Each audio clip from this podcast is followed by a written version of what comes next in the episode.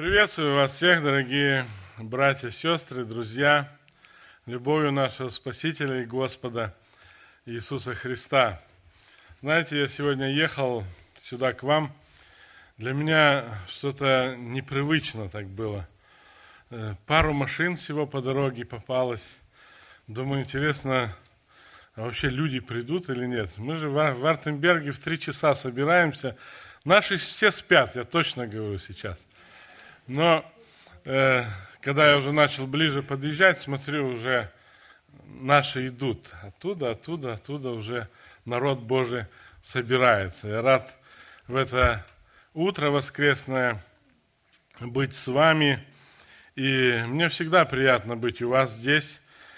Э, я знаю, что многие из вас молятся за нас. Молились за выкуп, который у нас, это была проблема номер один – несколько лет, и уже вот уже в марте будет год, как это все совершилось. Я знаю, что вы продолжаете молиться за нас, чтобы мы возрастали. И слава Богу, церковь наша живет, трудится.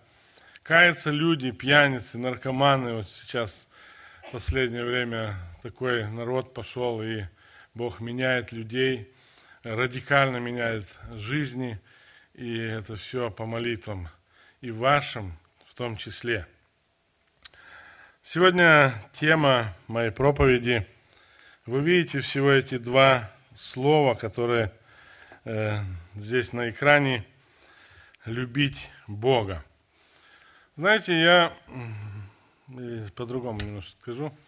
Мне не нравится, когда кто-то из проповедников задает в зал вопрос и ждет, когда на него ответят – в этот момент э, люди не всегда готовы, иногда э, не, не совсем то скажут, что проповедник ожидает. Да?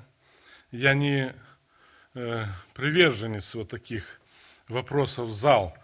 И если я задаю вопрос, то я сразу начинаю его как бы уже о нем говорить, и тогда более понятно становится. И я начну с вопроса, какой самый наибольший грех – знаете, обычно в нашем создании, в сознании, когда мы слышим этот вопрос, возникают или всплывают грубые и отвратительные грехи, такие как убийство. Вот сейчас, если мы смотрим новости, сегодня молились за Украину, видим, как это жестоко, как плачут э, матеря, да, теряя своих сыновей и так далее – когда убивает детей, расслевает малолетних и так далее. Эти грехи мы больше всего осуждаем, не правда ли? И действительно, когда грешному человеку начинаешь говорить о том, что он грешник и нуждается в покаянии, то часто можно слышать такой ответ. Я никого не убиваю, не граблю, не насилую, стараясь жить, как все нормальные люди. И большинство людей думают и считают, что такие грехи, вот то, что я перечислил, являются наибольшими. Но действительно ли это так? Я думаю, чтобы в этом разобраться, нужно задать другой вопрос.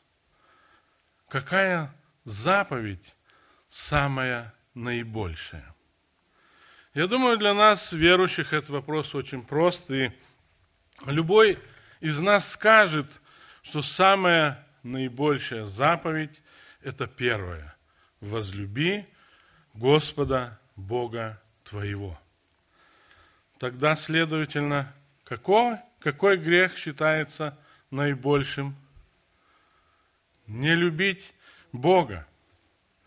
Наибольший грех не убийство – не всякие там те вещи, что я говорил, или мы еще придумали себе, или порассуждали об этом, но наибольшее, наибольший грех считается не любить Бога.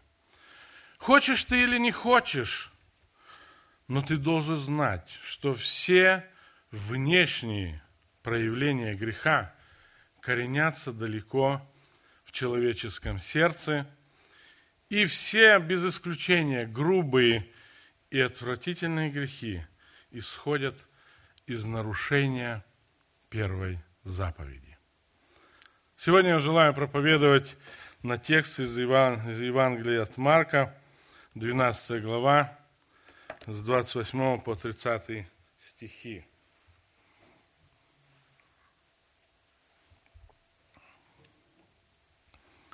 Евангелие от Марка, 12, 12 глава, с 28 по 31.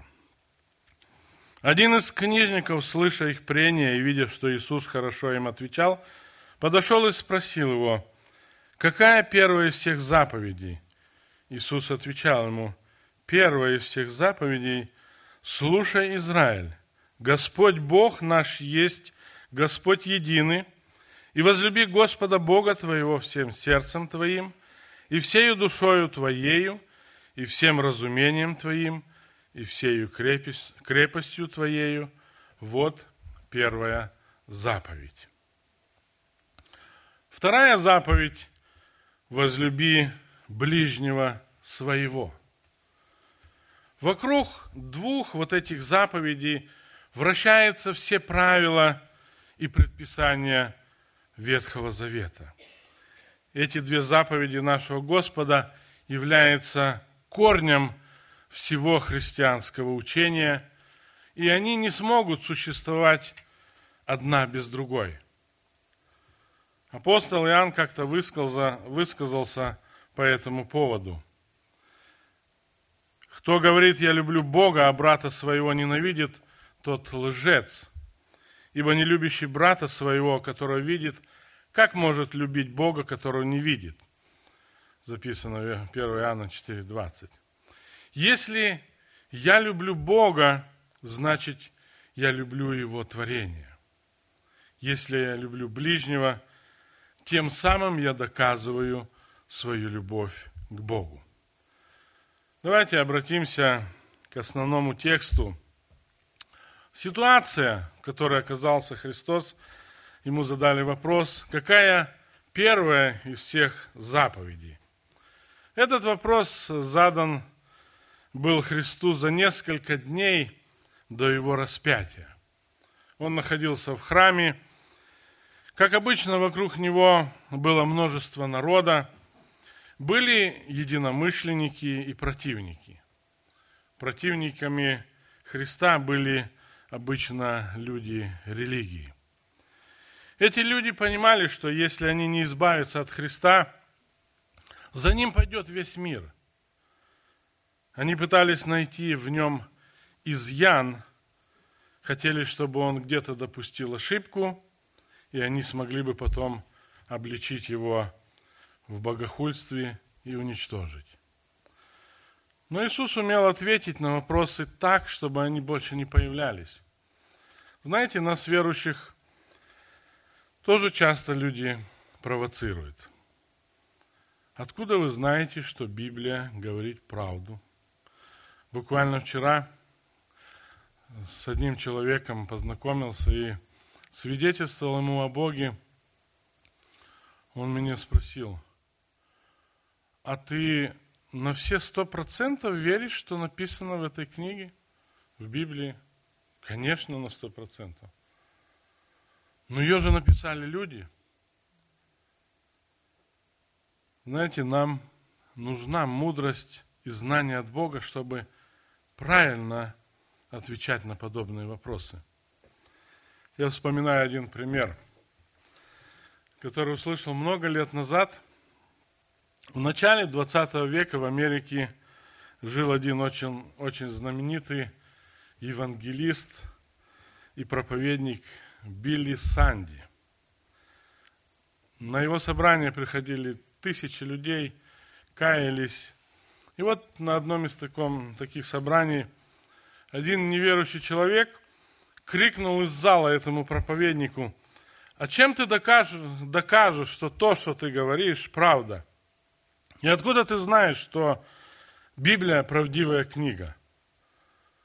На что Билли Санди ему ответил – я докажу вам это за несколько секунд, если вы наберете смелости выйти сюда вперед. Когда мужчина подошел к Билли, он взял и ударил его кулаком в нос, и у того потекла кровь. Он открыл Библию, притчи 30, 30 глава и читает, толчок в нос производит кровь. Вот видишь, куда еще может правдивее Библия быть?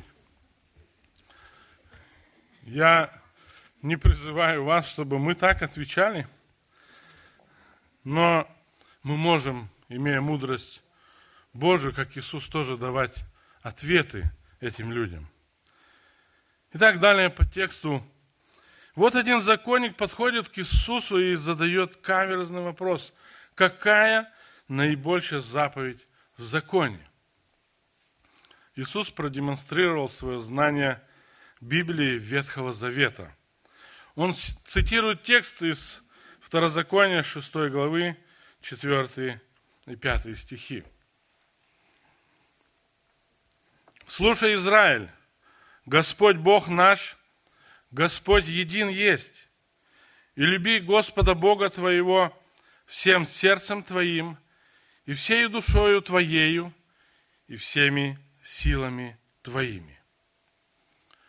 Что говорит этот текст? Возлюби Господа. Обратите внимание, что любовь здесь не является даром, который мы уже имеем.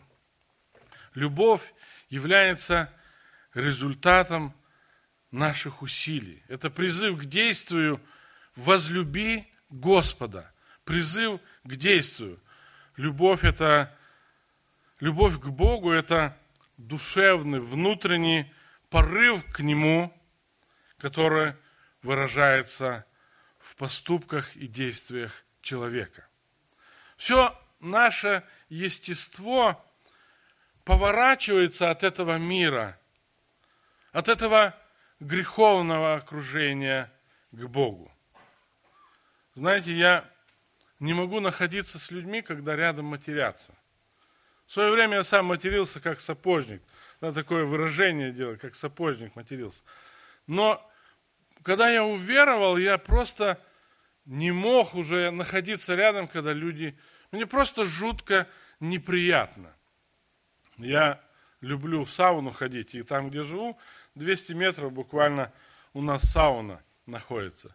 И иногда я туда прихожу, и когда я начал ходить туда, естественно, вокруг все неверующие мужчины, и этот э, их язык, я, когда это все сталкивался с этим, я начал с ними разговаривать, я начал говорить, почему они это делают, и начал говорить, что мне неприятно это слышать. Знаете, что я заметил, что прошло время, я прихожу и не матерятся они, перестали во всяком случае в моем присутствии. И э, как-то я с одним парнем потом говорил, э, он пришел в церковь, мы разговаривали, он меня называет дядя Витя, но он младше. И я ему рассказываю о Боге и говорю о возрождении, о внутреннем вот этой радости, что, я говорю, знаешь, и вот, например, я когда покаялся, матершинные слова сразу ушли. Мне неприятно. Он говорит, да я знаю, когда вы в баню приходите, мы и так все рот закрываем, мы сдерживаемся, говорит, мы не можем это делать. Знаете, э, наше естество, когда мы приходим к Богу, да, вот эта любовь к Богу, оно отворачивается от этого мира. И апостол э, Иоанн говорит, кто любит мир, в том нет любви. Да? Есть три определения слову «мир». Первое – это мир как мир без войны, когда нет войны. Второе – это мир как вселенная. И третье – то, что находится в этом мире.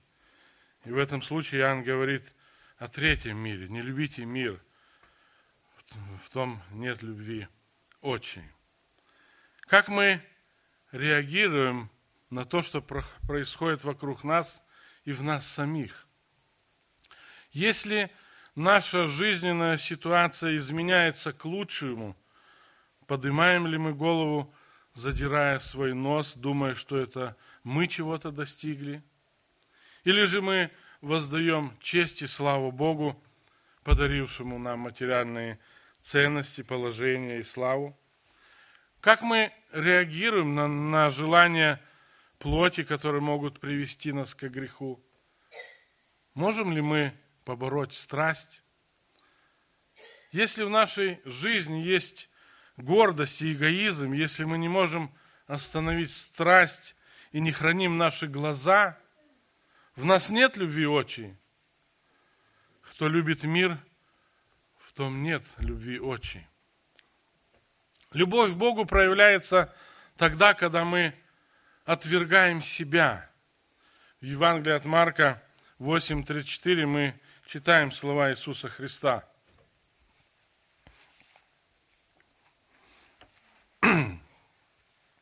И подозвав народ с учениками своими, сказал им, кто хочет идти за мною, отвергни себя и возьми крест свой и следуй за мной.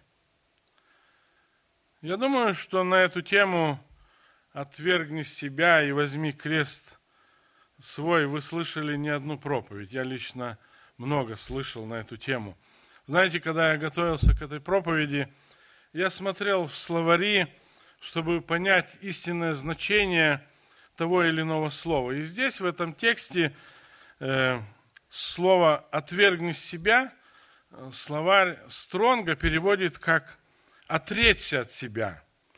В переводе с греческого, с подстрочного перевода мы читаем «пусть откажется от самого себя». Когда я размышлял над этими значениями, то я пришел к одному э, выводу, что значение вот этого требования «отвергни себя» лучше понять, если его читать просто и буквально. Скажи себе «нет». Скажи себе «нет». Вот и все. Отречь от себя. Человек, желающий пойти за Христом, должен приложить максимум усилий, чтобы всегда говорить «нет» себе и «да» Иисусу Христу.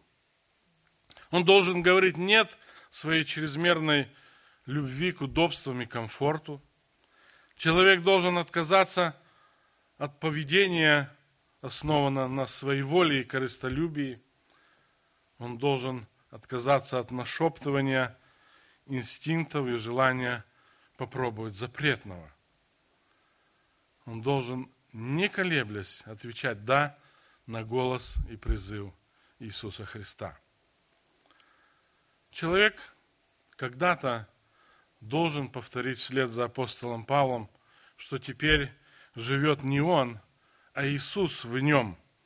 Что он теперь живет не для того, чтобы следовать своим желаниям, а чтобы следовать воле Христовой и находить в этом абсолютную свободу.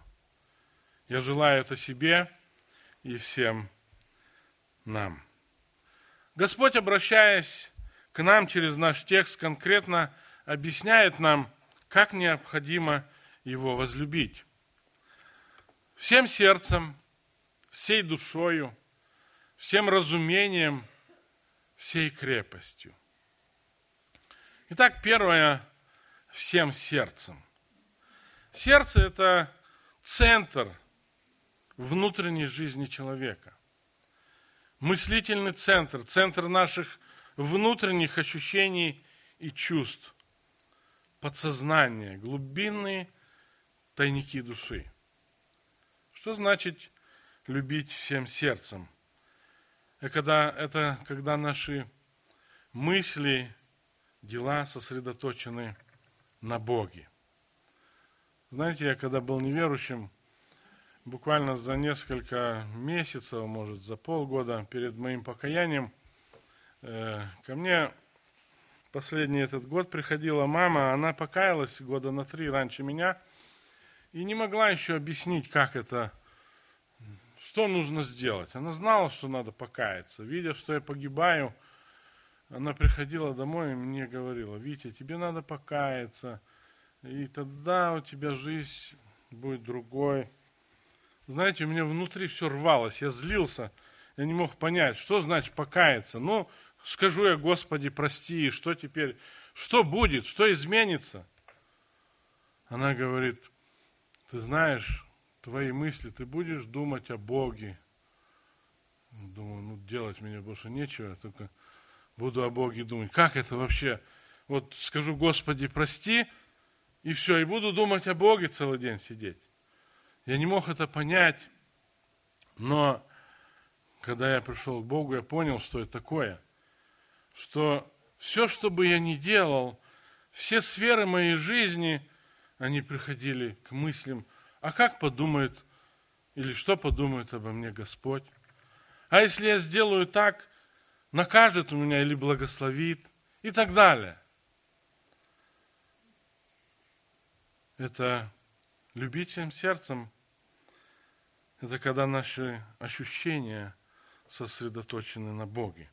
Когда наше подсознание правильно представляет Бога и истину. Пример любви всем сердцем мы находим в Библии апостол Павел. Этот человек был гонителем церкви. Мы находим о нем описание на страницах Деяния апостолов, где у него еще имя другое, Савол. Наверное, помните, где мы о нем читаем, где он сторожит одежды, когда побивали Стефана, да? Ему даже и камни не дали еще, не доверили это, да? Просто сторожил одежды, чтобы никто не украл. Но что мы читаем дальше о нем? Он начал гнать церковь. В его руках сосредоточилась огромная власть, и дерзко, беспощадно он начал уничтожать христиан. Он объявил им войну последователям Иисуса Христа. Но встреча с Богом на пути в Дамаск. Я думаю, эту историю все вы знаете. Я, когда ее читаю, восхищаюсь этой встречей. Бог многообразно действует в людях. Каждого особенно приводит, ну так как апостола Павла он привел к своим ногам, это что-то. Это встреча и голос Христа. Трудно тебе идти против вражна. Сердце Павла меняется радикально, радикально Господь меняет сердце этого изверга это каменное сердце. Если он еще некоторое время назад ненавидел тех, кто следовал за Христом, то после встречи со Христом он их полюбил от всего сердца. Мы находим пример послания к, Рим, к римлянам, где он страдает за своих братьев по плоти, которые отвергает Христа. Мы читаем здесь, «Истину говорю во Христе, не лгу, свидетельствует мне совесть моя в Духе Святом, что великая для меня печаль и непрестанное мучение сердцу моему, я желал бы сам быть отлученным от Христа за братьев моих, родных мне по плоти, то есть израильтян, которым принадлежат усыновление и слава, и заветы, и законоположение, и богослужение, и обетование их и отцы. И от них Христос по плоти, сущий над всем Бог, благословенный во веки. Аминь. Смотрите, всем сердцем желал им спасения, что готов сам был пойти в ад. Возлюбить Бога – всей душой. Это следующая часть. Всей душой. Душа – это жизнь. Что значит любить всей душой? Когда ваша жизнь, ваши поступки говорят о Боге. Я не ошибусь, если скажу, что самым знаменитым и влиятельным человеком 20 века была католическая монашка, лауреат Нобелевской премии, Нобелевской премии мира Агнес Гонжа, более известная под именем мать Тереза Калькутская, которая совершала свой труд в Индии и посвятила всю свою жизнь Иисусу Христу, деятельность которой была направлена на создание школ, приютов, больниц для бедных и тяжелобольных людей, независимо от их национальности и вероисповедания. Эта женщина трудилась, не покладая рук, в самых бедных трущобах и помогала прокаженным, отвергнутым, страшно больным людям. Ее как-то спросили, были ли у нее выходные и праздники. На что она ответила, у меня каждый день был праздник. Мать Тереза однажды сказала в своем служении, что оно основано на ее вере во Христа. Я записал ее слова, вы здесь их можете увидеть. Из-за того, что мы не видим Христа, мы не можем выразить Ему нашу любовь, но ближних всегда можем видеть и по отношению к ним поступать так, как поступали бы по отношению ко Христу, если бы видели Его. Про мать Терезу написано очень много, но я хочу рассказать лишь один маленький эпизод в ее жизни, который говорит о том, что значит любить всей душою. Один американский журналист э, приехал в Индию, чтобы сделать репортаж о матери Терезе, и ему для этого нужно было наблюдать несколько дней за ее работой. Наблюдая ежедневную возню матери Терезы с прокаженными обреченными людьми на смерть, он ей сказал, я бы и за миллион долларов это бы не сделал. Отвечая ему, она сказала, за миллион я бы не сделала. Только бесплатно, из любви ко Христу. Это любить всей душою. Мы не касаемся сегодня конфессии, кто она была. У нее были разные эпизоды в ее жизни, но любить всей душой – это огромный пример для нас.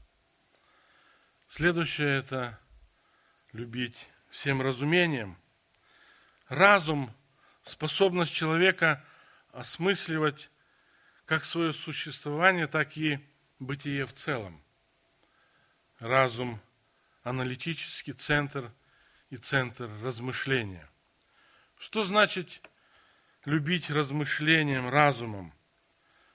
Это когда мы размышляем о Боге на основании Его Слова, а не на основании чужих или собственных представлений о Нем.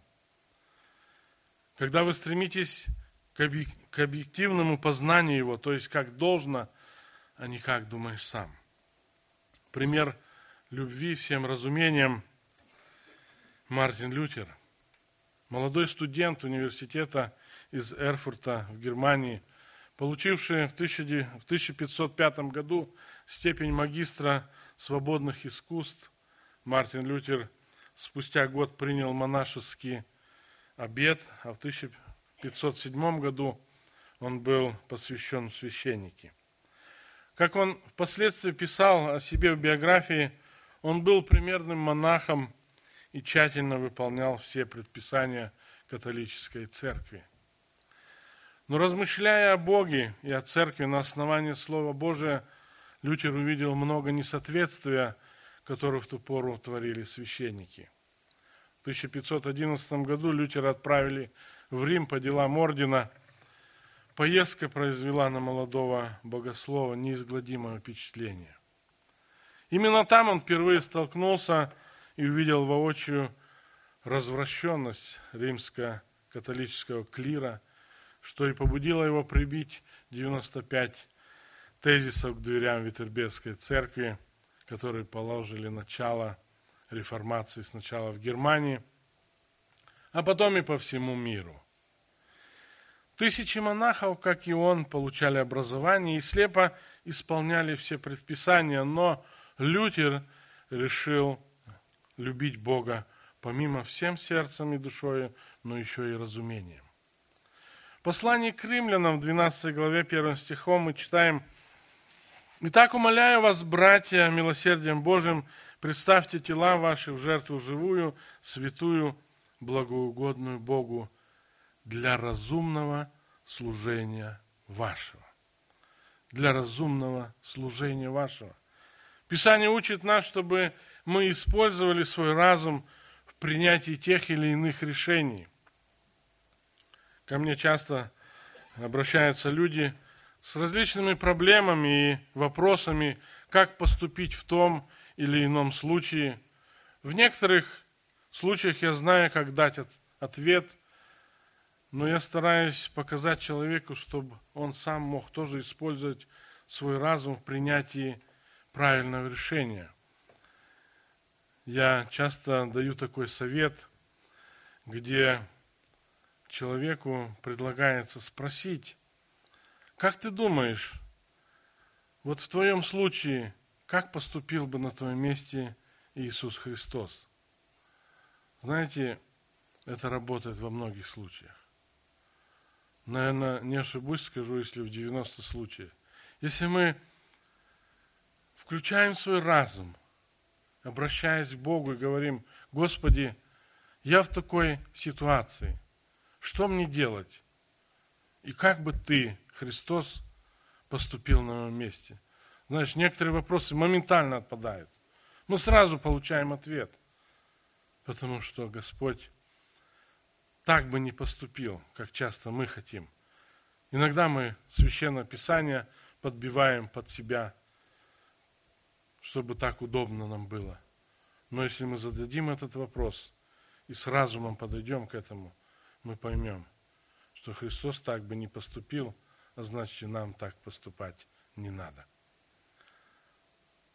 Последнее всей крепостью – Крепость – это волевые решения человеческой личности. Любить Бога не только сердцем, душой, разумением, но и всей крепостью своей. Сила и крепость человека заключается в единстве и целостной его духовной жизни. Крепок и силен тот, у кого нет раздвоения и малодушия – у кого в полном согласии и сердце, и душа, и ум, и ум, и воля. Такого человека разубедить, поколебать, посрамить невозможно. Он способен на самые высокие подвиги в делах веры и любви. Что значит любить всей крепостью? Это значит в принятии решений – исходить из понимания того, что хочет Бог. Пример такой любви – наш Господь Иисус Христос. Итак, будучи Господом, Иисус Христос, будучи сам Господом, был послушен своему Отцу. Он всегда принимал решения, исходя из желания Бога Отца – и мы находим подтверждение в этом, этому Священном Писании. Матфея 26, 42. Еще отойдя в другой раз, молился, говоря, «Отче мой, если не может чаша сия миновать меня, чтобы мне не пить ее, да будет воля Твоя. Да будет воля Твоя в моей и Твоей жизни. В заключении Божий призыв к нам. Возлюби. Мы часто впадаем в крайности, любим только одной стороной жизни. Божья воля в том, чтобы мы возлюбили Его всем сердцем, всей душою, всем разумением, всею крепостью. Да благословит нас в этом Господь. Аминь. Помолимся.